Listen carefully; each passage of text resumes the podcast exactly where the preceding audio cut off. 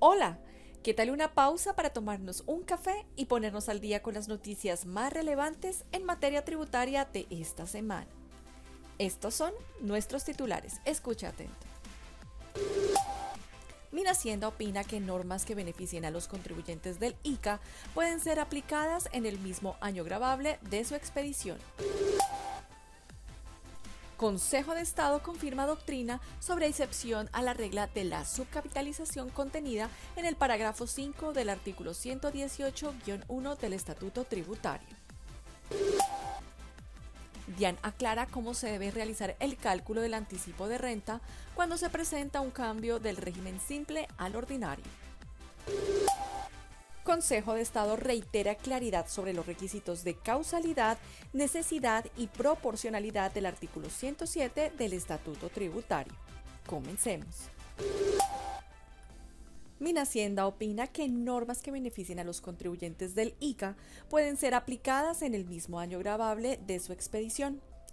Hacienda emite concepto en el cual opina que los acuerdos expedidos en el 2022 solo podrán aplicarse a partir del año grabable 2023.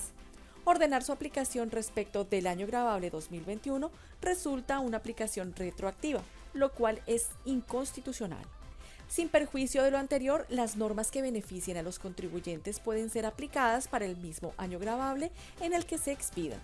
Así, los acuerdos que se expidan en el año 2022, que en principio aplicarán a partir del año 2023, se podrán aplicar para el año grabable 2022, cuya declaración se deberá presentar en 2023, si resultan favorables al contribuyente.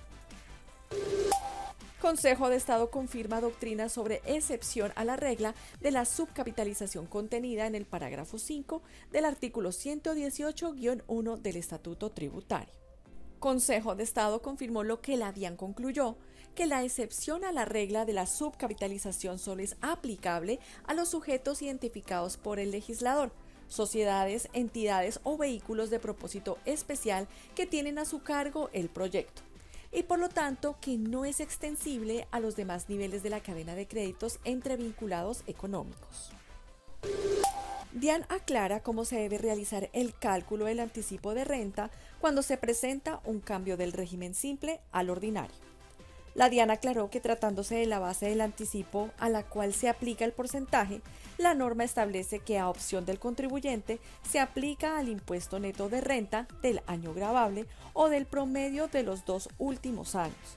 Así, si para el supuesto bajo análisis se supiera que en el año grabable anterior el contribuyente no declaró impuesto de renta, sino un impuesto unificado bajo el RST, se tiene que no existirán valores equivalentes que puedan ser materia de una operación aritmética para establecer el promedio a que se refiere el inciso segundo del artículo 807 del Estatuto Tributario.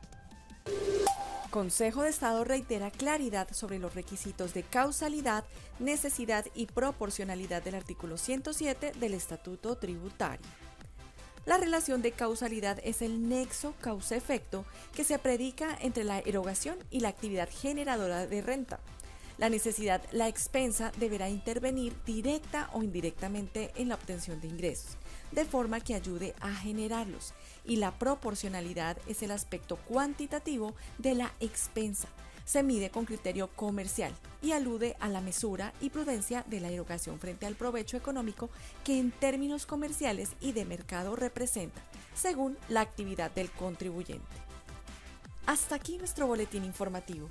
Para saber más sobre estas y otras noticias, los invitamos a visitar nuestra página web www.gramtorton.com.co en la sección Boletines o búsquenos en su plataforma favorita. Nos encuentra como Al Día con GT o escanea nuestro código QR para que puedas acceder directamente a todos nuestros podcasts y conocer sobre nuestros próximos eventos.